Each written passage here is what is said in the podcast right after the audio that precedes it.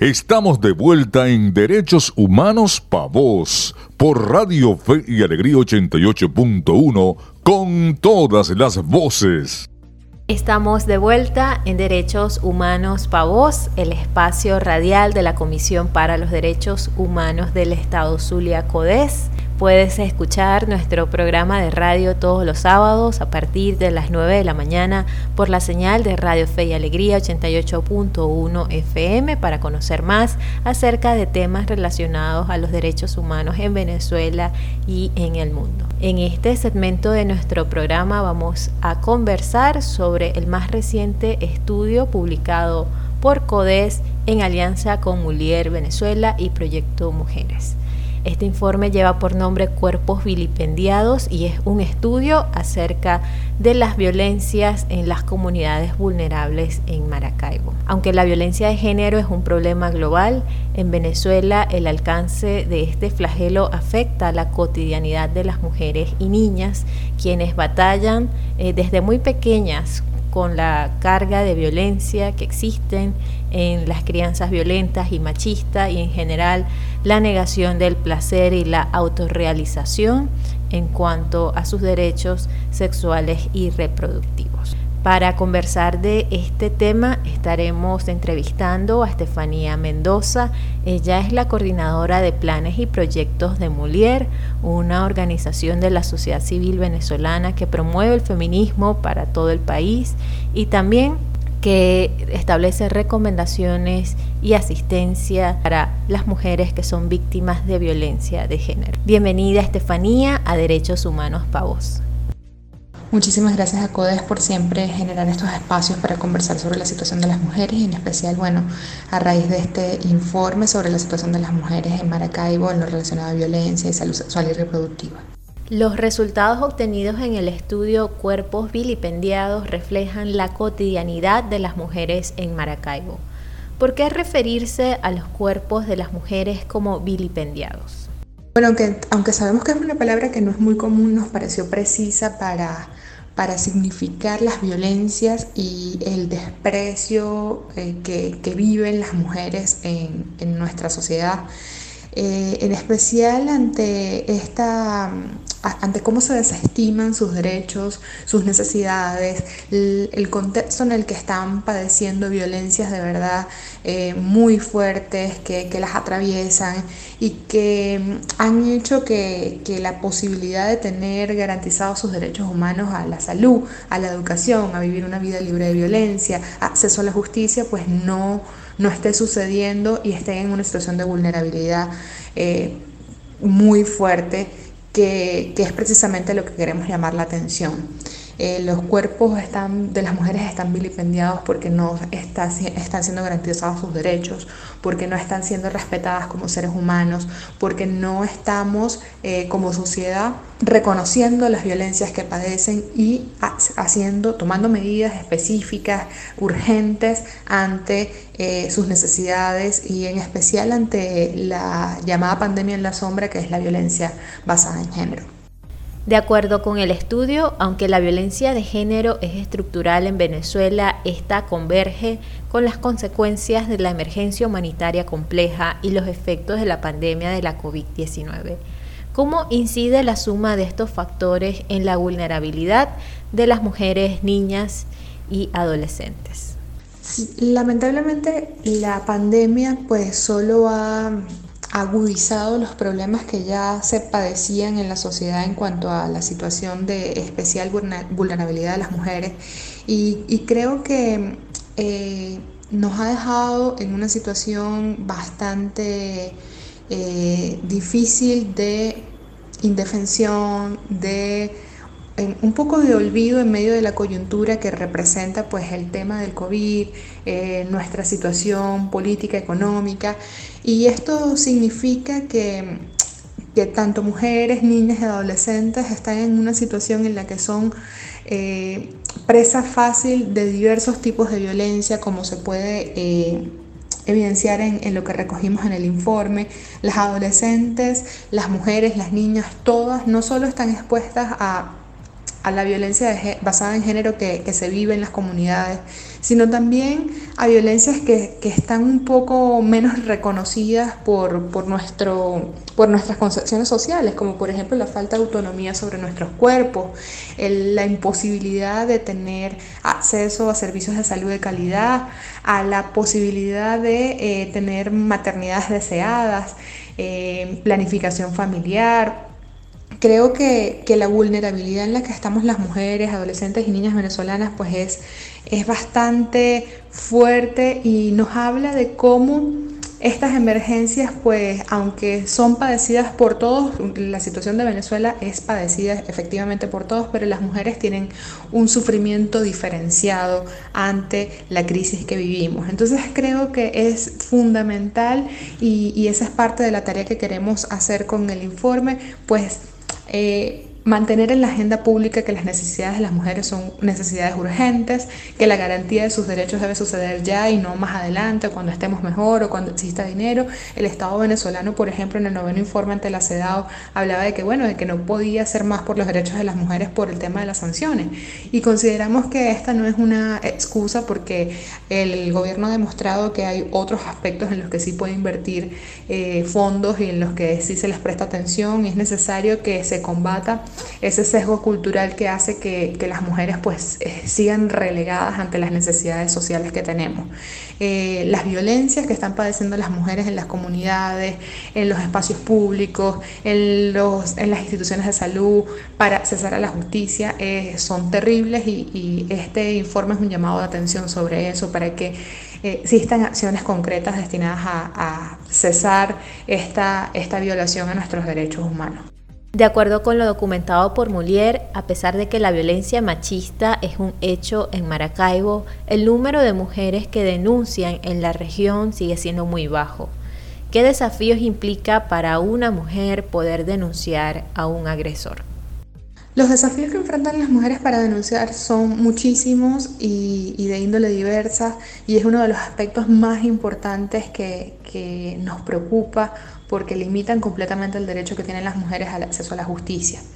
Eh, primero hay una, una, situación personal en cuanto a la denuncia y es que muchas tienen que pasar por un proceso psicológico muy fuerte para decidirse a denunciar porque el entorno no está de acuerdo, porque no tienen independencia económica para realizar el proceso, porque tienen preocupaciones sobre cómo eso va a afectar a la familia, a los hijos y porque muchas veces también hay amenazas y temor. Pero una vez que la mujer pues supera todas estas situaciones y decide denunciar, se enfrenta pues con unos obstáculos externos que, que no son más fáciles.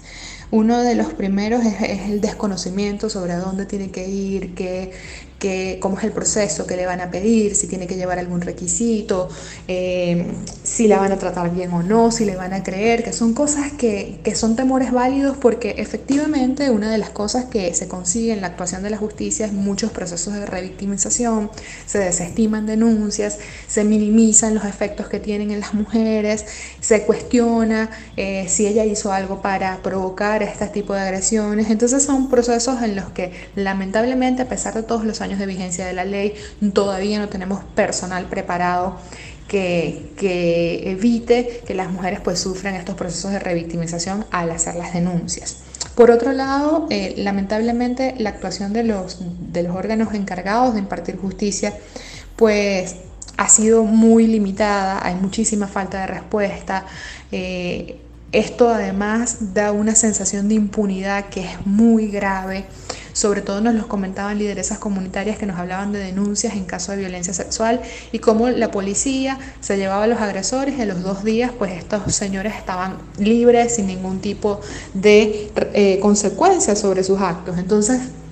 esto envía un mensaje fuertísimo a la comunidad, a la gente, y es que no tiene consecuencia, no hay responsabilidad, no hay justicia cuando se agreden a, las mujeres, a las niñas. Y, esto es un mensaje que va permeando en la sociedad y que hace que en un nivel casi inconsciente entendamos que, estas cosas, pues no, estas agresiones contra las mujeres, pues no tienen valor, no tienen costo, no tienen importancia y por eso no tienen una consecuencia. Eh, otro aspecto que es muy importante es que lamentablemente eh, Para lograr, eh, una vez hecha la denuncia, sostener el proceso, pues es muchísimos los trámites, son procesos largos y, esto desgasta mucho a las denunciantes que además tienen que enfrentar una, una situación particular en nuestro estado y en Maracaibo, en la ciudad, y es la crisis de servicios públicos, la dificultad que significa para una mujer moverse en un servicio eh, de transporte público precario, donde no hay dinero en efectivo, eh, donde el, acceso a la gasolina, el combustible, pues es muy limitado y costoso. Entonces, todas estas son capas de dificultades que enfrentan las mujeres para lograr denunciar, para obtener medidas de protección, para eh, obtener medidas para, para eh, dirimir conflictos de custodia con, agresores y, parejas violentas. Entonces vemos cómo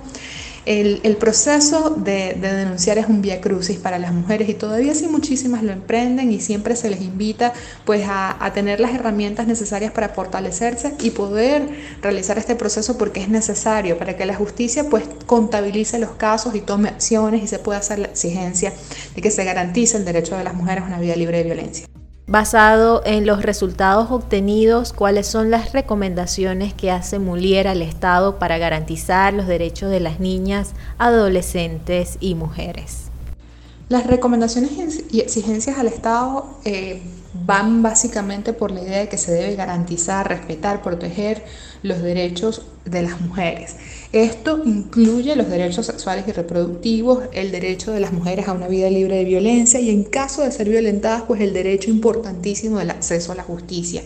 Eh, la cantidad de femicidios que vimos el año pasado 157 eh, ya se alcanzaron en agosto, estamos en un año que seguramente va a terminar con muchísimos más femicidios de los que tuvimos en los dos años anteriores, así que el tema de la justicia, de la prevención de la violencia, no esperar a que, a que la vida de las mujeres sea el, precio que tengan que pagar simplemente por, por ser mujeres, que las familias queden rotas, que queden hijos, hijas, huérfanos. No, es necesario que el Estado se active en la prevención y que se tomen medidas para realmente garantizar los derechos de las mujeres y entendiendo a las mujeres como un sujeto integral y no solo como madres o en un contexto eh, donde estamos como cargadas de estereotipos, sino como un sujeto pleno de derechos que merece, por ejemplo, autonomía sobre su cuerpo, garantía de salud sexual y reproductiva, acceso a la justicia y todos esos derechos humanos que nos merecemos solo por nuestra condición de ser humano y que nos permiten pues realmente tener una vida plena. Conversamos con Estefanía Mendoza, coordinadora de planes y proyectos de Mulier, acerca del más reciente informe realizado por la organización en alianza con CODES y Proyecto Mujeres. En este se plantea los tipos de violencias que sufren las mujeres en comunidades vulnerables en Maracaibo y en ella se establece que si bien la violencia de género es un problema global en Venezuela, converge con los padecimientos cotidianos de la emergencia humanitaria compleja y las consecuencias de la pandemia por la COVID-19. También se resalta que la visión estereotipada que tienen las mujeres en Venezuela y también las cargas naturales de cuidado que se le otorgan solo por el hecho de ser mujeres afecta la autorrealización de las mujeres que se ven obligadas a hacer sacrificios personales para garantizar el bienestar y el cuidado de otros. Hacemos una pausa en este segmento de nuestro programa y seguiremos con más entrevistas en el siguiente. Ya regresa Derechos Humanos Pa' Voz por Radio Fe y Alegría 88.1 con todas las voces. Estamos de vuelta en Derechos Humanos Pa' Voz por Radio Fe y Alegría 88.1 con todas las voces. Continuamos en Derechos Humanos Pa' Voz, el espacio radial de la Comisión para los Derechos Humanos del Estado Zulia CODES. Puedes sintonizar este programa cada sábado de 9 a 10 de la mañana por la señal de Radio Fe y Alegría 88.1 FM. En esta edición hemos venido conversando sobre las violencias basadas en género y la situación de los derechos sexuales y reproductivos de las mujeres en Maracaibo. Esto a propósito de la publicación del informe Cuerpos Vilipendiados realizado por las organizaciones zulianas CODES, Mulier y Proyecto Mujeres. En el segmento anterior conversábamos con Estefanía Mendoza, coordinadora de proyectos de la ONG Mulier, quien destacaba elementos como el difícil acceso a la justicia que tienen las denunciantes de violencia de género, así como también la desatención de las formas de que someten a las mujeres y las limitan en cuanto a sus derechos sexuales y reproductivos, debido a que estos problemas no son considerados como prioridades o existe poca capacidad o voluntad para abordarlos adecuadamente. En este bloque conversaremos con Estefanía Reyes, feminista y coordinadora general de Proyecto Mujeres, para continuar ahondando sobre los resultados más destacados de este informe que determina que el alcance de la violencia de género atraviesa la cotidianidad de las mujeres y niñas en Maracaibo, quienes batallan con un entramado de formas de sometimiento eh, marcado por la carga del cuidado familiar, la negación del placer y la autorrealización, las heridas de crianzas violentas y en general el sexismo que permea todas las relaciones sociales. Bienvenida Estefanía a Derechos Humanos Pavos. Buenos días a todas y todos. Eh, le agradezco mucho al equipo de CODES por la invitación y a la audiencia de Derechos Humanos Pavos por eh, compartir este espacio hoy. Estefanía, la investigación Cuerpos Vilipendiados se basó en entrevistas a mujeres que habitan en comunidades vulnerables de Maracaibo. ¿Qué resultados destacan a partir de los testimonios recopilados? Creo que una de las cosas principales que confirma este informe es que la violencia de género y la salud sexual y reproductiva son dos categorías que se entrelazan eh, muchísimo cuando andamos en el entramado de, formas de opresión, de sometimiento que atraviesan la cotidianidad de las mujeres. Eh, además, también vimos reflejado en los testimonios de las mujeres que entrevistamos que la violencia de género no necesariamente comienza ni termina en las violencias conyugales, o sea, en las violencias entre las parejas. La violencia de género comienza desde el momento mismo en el que empezamos a internalizar, a normalizar estereotipos eh, y roles de género que nos imponen, eh, cargas de cuidado doméstico, o sea, el cuidar de los hijos, de los esposos, de las parejas, de los padres, de los miembros de la familia, de la comunidad, eh, como prioridad ante incluso nuestro propio cuidado eh, es el negarnos la posibilidad de disfrutar de nuestro cuerpo, de decidir sobre él, de autorrealizarnos como personas más allá de nuestra condición como madres o esposas. Y, todo eso eh, va sembrando como las condiciones, las condiciones idóneas para que las mujeres carezcamos de autonomía, de capacidad de decisión, eh, de apropiación del cuerpo y se faciliten las violencias de género, no solamente en el espacio doméstico, sino también en el espacio público. En el informe se detalla un patrón que apunta a las crianzas violentas y autoritarias como un factor de riesgo frente a las violencias de género. ¿Qué factores pueden agravar este patrón, Estefanía? Lamentablemente una de las cosas que descubrimos en, la investigación a partir de las conversaciones que tuvimos con las mujeres en las comunidades que abordamos es que las crianzas violentas siguen siendo como un factor muy común dentro de las familias, ¿no? Y, eso es muy lamentable no solamente porque atenta contra los derechos de, las niñas, niños y adolescentes, sino porque también representan un factor de riesgo frente a las violencias de género. Eh, a veces la mayoría de los casos las adolescentes eh, desde muy temprano, a los 13, 14, 15 años, se involucran en relaciones de noviazgo, en relaciones conyugales, eh, en un intento por escapar de esa, de esa violencia o de esos malos tratos que reciben de sus cuidadores, de sus madres, de sus padres. Y eh, eventualmente esas relaciones de pareja, esas relaciones de noviazgo conyugales terminan también convirtiéndose en relaciones abusivas, ¿no? Se, terminan recibiendo eh, abuso o violencia psicológica, eh, verbal, sexual y física de, los novios o de las parejas con las que se involucran, que en muchos de los casos son mucho mayores que ellas, ¿no? Entonces, mm, esto es eh, de verdad muy preocupante porque estas chamas también tienen mayor vulnerabilidad ya que no tienen los recursos económicos para, salir, no son, son dependientes económicamente de sus parejas, y, no pueden escaparse de esos círculos eh, de, violencia porque además tampoco tienen el apoyo, la red de apoyo que necesitan, ¿no? Porque en su, no pueden regresar a sus hogares porque van a ser recibidas de nuevo con más violencia, ¿no? Entonces además al entrar en estas relaciones conyugales pues tienen embarazos no planificados que, que también complican mucho su, su, su panorama, ¿no?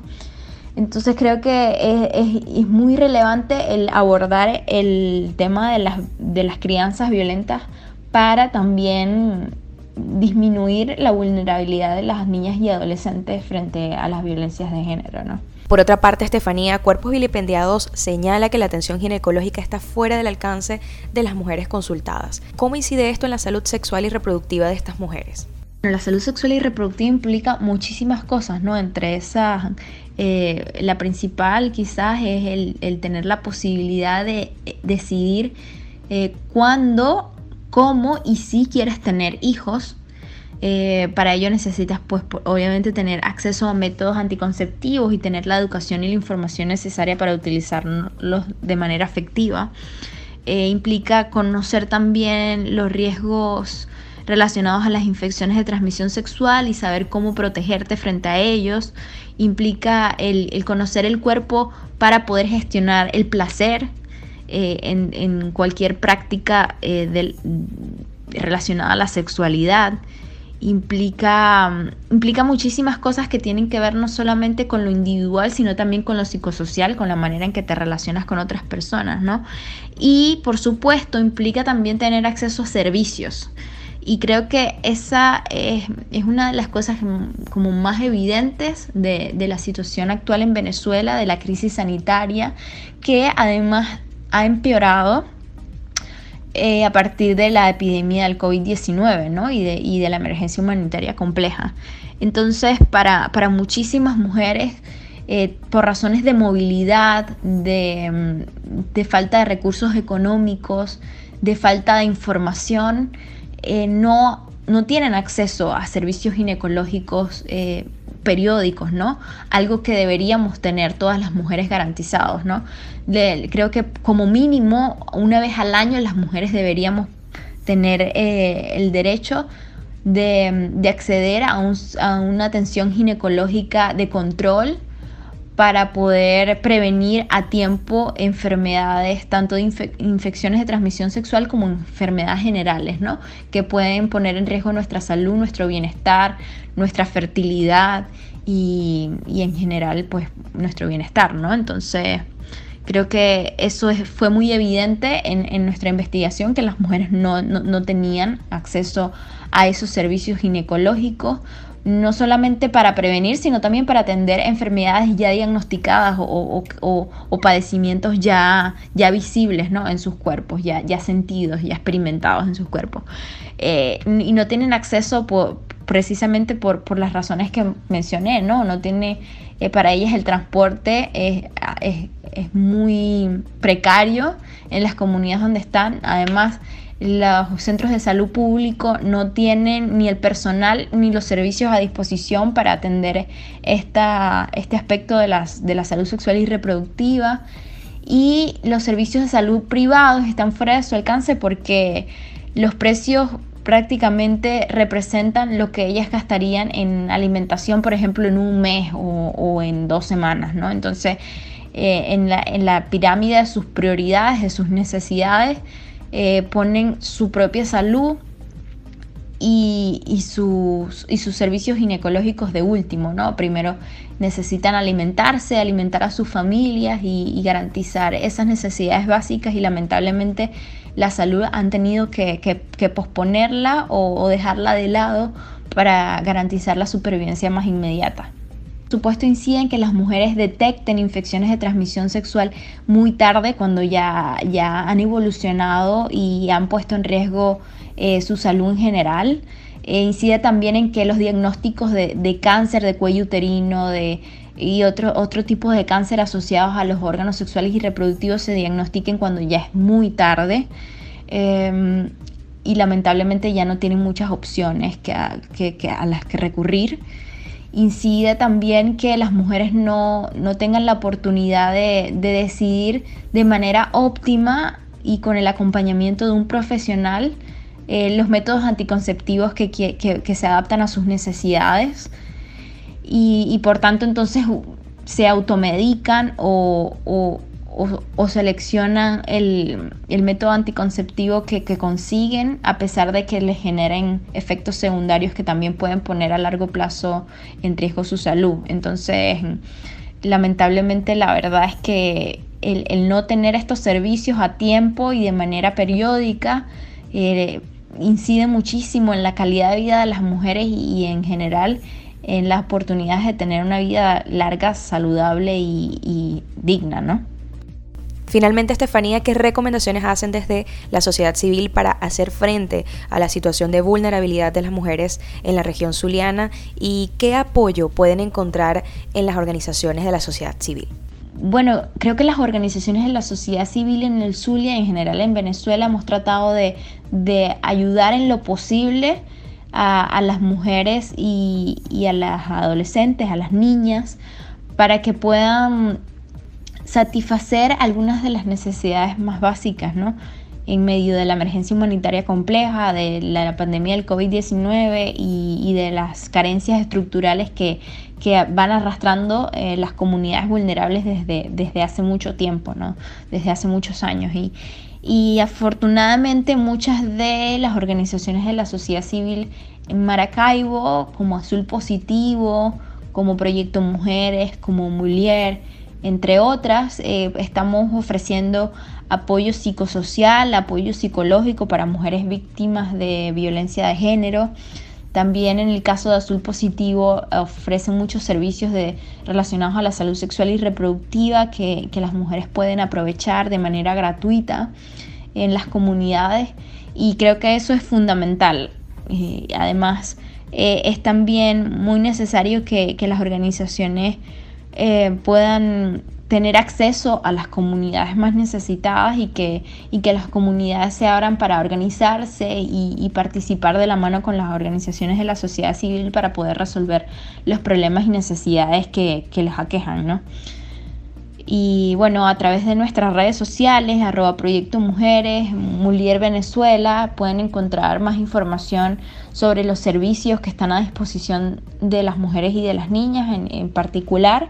pero también en general eh, para, para, todos los miembros de la comunidad. Y creo que, creo que podemos hacer un esfuerzo por por no solamente eh, brindarles información, sino también por acercarlos a otras organizaciones que pueden ayudar a resolver sus problemáticas. Muchas gracias Estefanía por aceptar nuestra invitación a Derechos Humanos para Vos y compartir en este espacio eh, para conversar sobre la urgencia y la protección que tienen los derechos humanos de las mujeres en Maracaibo, en Zulia y en todo el país. Vamos a una breve pausa en Derechos Humanos para Vos. Al regreso podrán escuchar el ABC de nuestros derechos humanos. Ya regresa Derechos Humanos Pa' Vos por Radio Fe y Alegría 88.1 con todas las voces.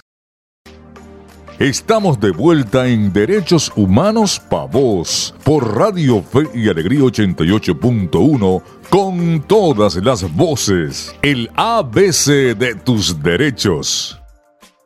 En el informe de cuerpos vilipendiados se establecen recomendaciones para desarrollar políticas públicas de prevención basada en la violencia de género que involucren y comprometan a todos los actores que intervienen en los procesos de atención, persecución penal, prevención y reparación de la violencia machista. Para las organizaciones de la sociedad civil y otras involucradas en la respuesta humanitaria, se recomienda promover una ética del cuidado que se centre en que las mujeres asuman la propiedad de sí mismas, construyendo autonomía en las experiencias de la sexualidad, afectividad, las intelectuales y de salud ofrecer procesos terapéuticos de salud mental individuales y colectivos con enfoque de género, orientados a reparar las secuelas de las violencias y opresiones de género que incluyan el autocuidado como eje transversal y contengan metodologías de conocimiento y de construcción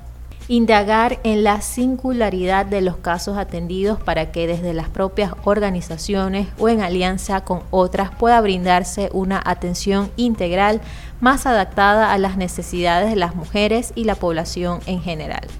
También se recomienda sostener y promover investigaciones con perspectiva de género de corte cualitativo y cuantitativo con el fin de conocer más a fondo las necesidades reales de las mujeres y fomentar iniciativas más eficaces y de mayor incidencia. Por último, brindar en la medida de lo posible mayor autonomía a las mujeres, adolescentes y personas sexodiversas a la hora de proveer servicios e insumos de salud sexual y reproductiva, de manera que puedan elegir de manera libre e informada qué hacer, utilizar y considerar en relación con su sexualidad. Para el Estado venezolano también se establecen las siguientes recomendaciones de respetar, proteger y garantizar los derechos sexuales y reproductivos de las mujeres como derechos humanos que implican reconocerlas como ciudadanas plenas y no como seres que existen solo con una finalidad reproductiva. Garantizar a las mujeres la justicia gratuita, accesible, imparcial e idónea que promete la Constitución Nacional y que es la principal estrategia que puede desarrollar el Estado venezolano para incentivar la denuncia sin que las víctimas teman que el trámite judicial signifique un proceso de revictimización desarrollar políticas públicas para la atención de la violencia basada en género que involucren y comprometan a todos los actores que intervienen en los procesos de prevención, atención, persecución penal y reparación de la violencia machista. Por último, cumplir con lo ordenado en la sentencia emitida en 2018 por la Corte Interamericana de Derechos Humanos que declaró responsable a Venezuela por la violación de derechos humanos en perjuicio de Linda Loaiza López, así como por el incumplimiento de las obligaciones derivadas de los tratados internacionales en la materia. Aprende de derechos con CODES. Esto ha sido todo por hoy en Derechos Humanos Pavos. Agradecemos a Estefanía Mendoza de Mulier Venezuela y a Estefanía Reyes de Proyecto Mujeres por acompañarnos en la conversación que tuvimos hoy acerca de los resultados develados en este informe titulado Cuerpos vilipendiados acerca de los tipos de violencias contra las mujeres que existen en las comunidades vulnerables en Maracaibo. Para conocer más acerca del trabajo de estas organizaciones, te invitamos a seguirlas en redes sociales como arroba Mulier Venezuela en Twitter e Instagram y arroba Proyecto Mujeres en Twitter e Instagram. También te invitamos a seguir el trabajo de todas las organizaciones e instituciones que hacen un trabajo para la prevención de la violencia de género y que tienen números de contactos disponibles para asistencia psicológica y legal. Uno es Mulier Venezuela a través de su línea de atención disponible en el número telefónico 0414-625-4125. Repito, 0414-625-4125. También está la asesoría psicolegal que ofrece CEPAS a través del número 0412-307-1273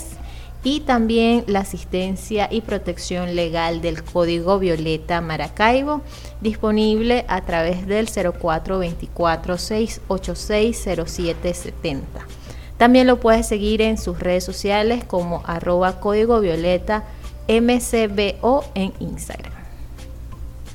Tras los micrófonos estuvo acompañándolos en esta hora de Derechos Humanos para Voz, Adriana González, certificado de locución 49286 y quien les habla Dayana Palmar, Colegio Nacional de Periodistas 24939. En los controles técnicos, Eric González. En la producción general de Radio Fe y Alegría Maracaibo, Iraní Acosta. Y en la dirección general, Jesús Viloria. Nuestras redes sociales son arroba codes, C-O-D-H-E-Z en Instagram, Twitter y Facebook. Y nuestra página web es www.codes.org.